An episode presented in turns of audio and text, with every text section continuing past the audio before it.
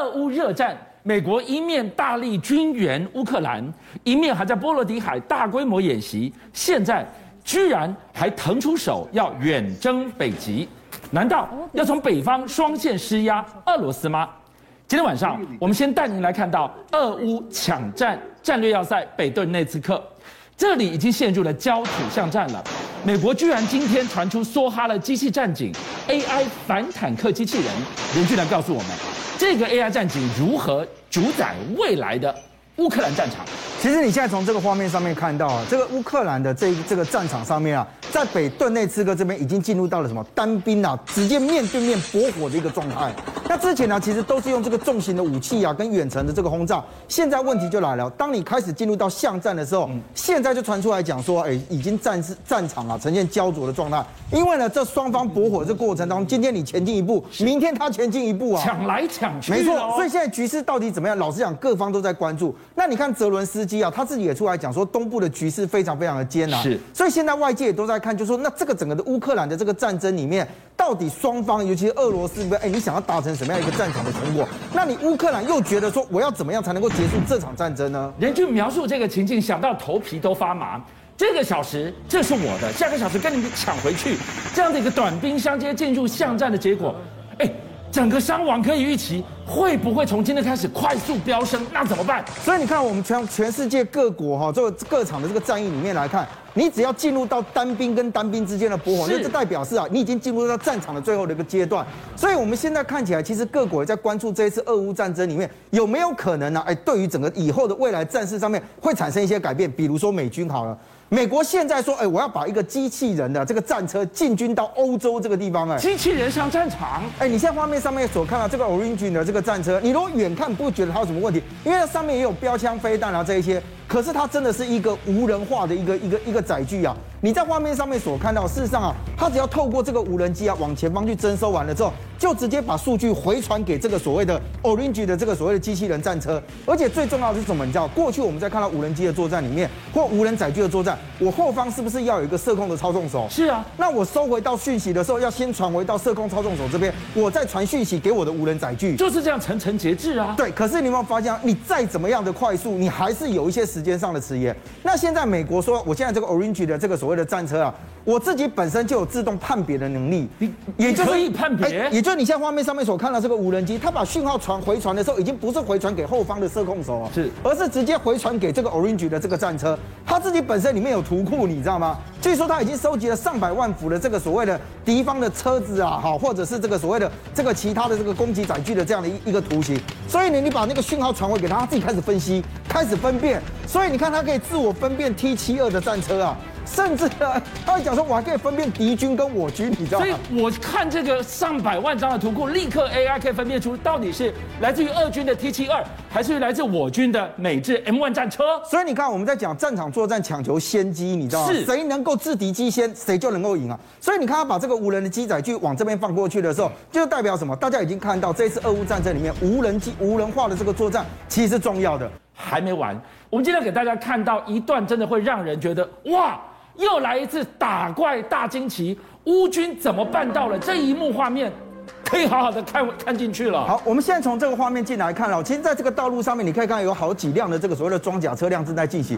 那其中呢，有一个这个士兵呢，其实操作了一个反装甲的飞弹，而且你可以看到这个视角基本上是从空中在辐射，所以代表它有一个无人机在上方监控。是。可是你可以看到这一枚反坦克武器打过去之后，它命中目标完了之后，你先看到那一辆坦克车，那个装甲车是不是先起火燃烧？对。后面的坦克车一列，它会发现到说，哎，我这个地方已经成为炮击点的时候，它是不是要跑？它要转进呢？理论上是应该要。赶快跑，对不对？可是呢，你可以看到，接下来是一枚、两枚、三枚，就不断的往这个地方打过去，而且他立这个陷入了一片火海。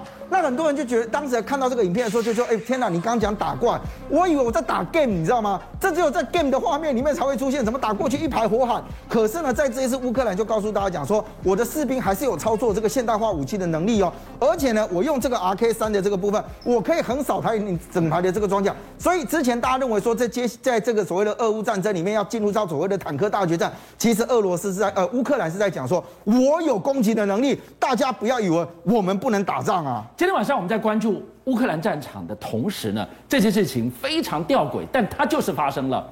这边在这个战，美国居然腾出手来，他准备要远征北冰洋。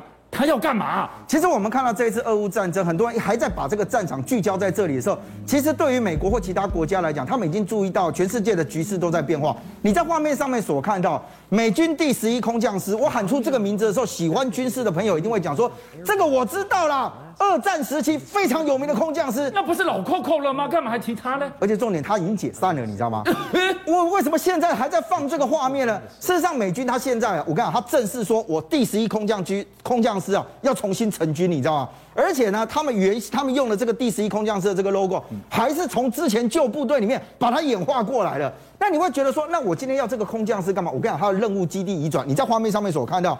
空降师，我刚讲二战，你讲越战，你都还能理解。他降落的居然是在北极这个地方啊！他把二战的空降师让他重新复活重组，第一仗就推向北极。事实上呢，哎，以前呢、啊，第十一空降师他的这个绰号叫做 Angel，叫天使，你知道吗？那现在第十一颗空降师，他说我重新成军的时候要把它改成改名叫做北极的天使啊。事实上，他就把他整个人这个战力着眼啊，放在要打造极地的战略先锋。为什么？你知道？第一个。空降师被认知为他有巨快速的机动打击的能力，而且他可以快速部署到敌方那个敌敌人的后方去嘛啊，所以呢，他希望透过这样的一个编装呢，让美国能够重新获得北冰洋的这个主宰权啊。可是你会觉得很奇怪，说美国你每一次在那边看什么北冰洋，现在不是应该乌克兰吗？现在不是应该对到亚洲吗？你怎么会跑到北极来比什么特战，比什么图川，比什么空降？这个你看到什么了？这个要从去年开始说起，你知道，其实俄罗斯啊，他很早就把目光啊放向北极这个地方。你现在在画面上面所看到，事实上去年啊，俄罗斯就告诉大家讲说，哦，我告诉你哦，我的空降兵很强，而且我不是在一般的地方啊跳伞，我在北极上空跳伞啊，这是第一个哦。第二个。他说呢，你们讲跳伞，你们了不起，高空排的它高度八千公尺，对不对？我告诉你，我一万公尺，所以我跳的比你高，然后我跳的地方比你悬奇，这不是一般的所在，这是北极耶。我每一个兵告诉你都是高空排啊，而且我是高高空排，你知道吗？这对于俄罗斯来讲，他一直在强调说，这其实有一个难度，是你刚刚特别提到，他在北极那里跳。你知道我们一般哦，在我如果空中去看这个地面的时候，是我有地形地物可知识别啊，对，所以我的距离判断的远近其实很清楚。是，可是我如果在北极上方，你这样看下去，云也是白的，地面也是白的，你告诉我你怎么判别？你从这个高度里面，你可以告诉我你现在跳到哪里了吗？那我很不容易，我就可能会葬身在雪地。你也没有办法去判断那个物体的大小，去判断你的那个东西。所以对他们来讲，第一个你这样跳伞是非常难的，第二个是什么？你知道？你被你从这么高空的地方跳，你有没有看到每一个人跳伞其实是全副武装的？是，包含他的氧气的设备全部都带着重装。所以他现在告诉大家讲说，哎，我的这个伞兵其实不是只有具有这个所谓跳伞能力。你接下来再继续看那个刚刚那个画面的时候，你会发现，他每一个人着地完了之后是立刻进行开始进行他的战术动作，那代表的是，哎，我其实在这个地方，俄罗斯我早就已经着眼了，把我的部队去进行训练了。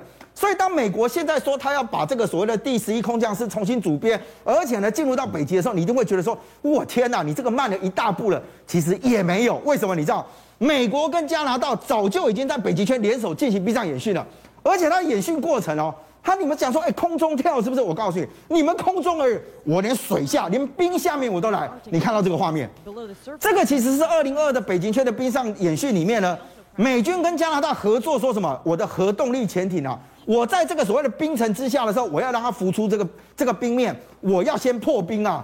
所以你刚刚看到那整个上来的时候，那个冰层多厚啊！哎，你知道那个，如果你在现场看那个震撼力啊，你再看一次哦，那整个就是平地这样拔冲爬起来，平地拔冲而起啊！对，但是它是在冰层上面，你这你看它顶起来那个冰层有多厚，你知道？所以呢，他也告诉大家讲说，哎，他们通过这件事情，第一个，他们要在北极冰层能够投放兵力。我不是只有高空的，我现在高空只是在补另外一个缺而已啊。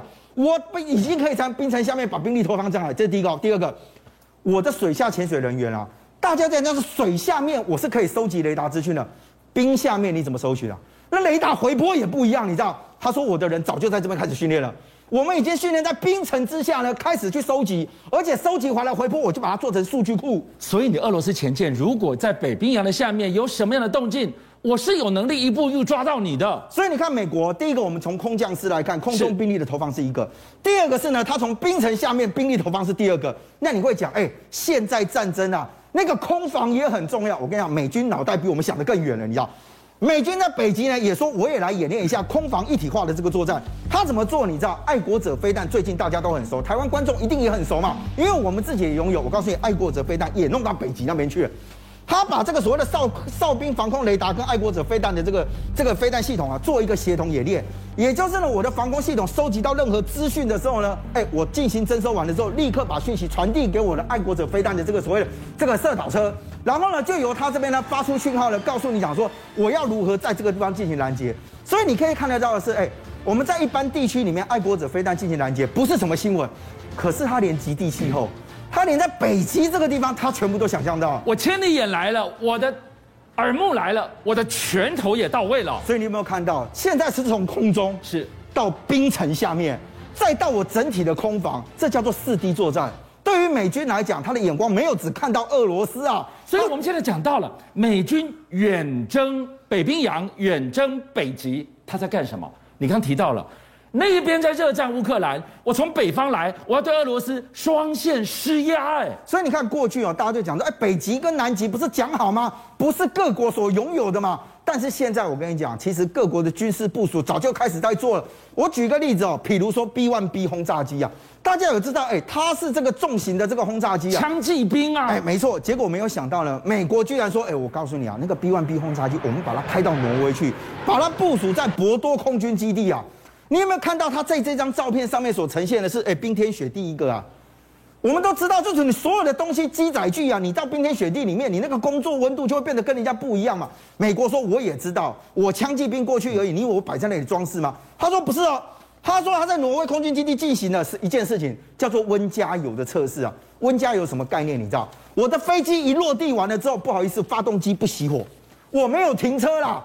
我一不停车的时候，我就直接进行加油，加油完了怎样？你知道吗？我在跑道上就快速的起飞作战给你看。可是呢，我刚刚从空中讲到冰层底下，再讲到空中飞来飞去的，你一定会讲说陆军呢？你还是要有地面不作战嘛？我告诉你，美军都想到了，他也告诉大家讲，他的极地战力的部分要进行调整，比如说。史崔克装甲车旅呢？之前它其实一个重装旅，你知道？他现在说我要把它装成这个改装成轻装部队，重装就好了。为什么要改轻装呢？因为很简单，在俄罗斯这跟乌克兰的战争里面，你有没有发现那个因为下雪雪融了之后？那个土地变成泥泞，是你太重的东西就卡在那里，所以俄罗斯的战线就受挫嘛。所以当全球暖化融冰融得快的时候，我不能陷在泥淖里，进退两难，所以我改成了轻装部队。所以俊相，你的头脑真的想得很快，你知道？他就是看到了这一点不对啊！全球暖化现在有很多地方冰雪都在融，而且什么时候融你都不知道，你知道？是，所以他现在就开始把这个部队啊，开始进行一些的调整。这个调整是为了什么？因为很简单，我到任何地形上面，我全地形都要能够运作啊！邀请您一起加入五七报新闻会员，跟俊相一起挖真相。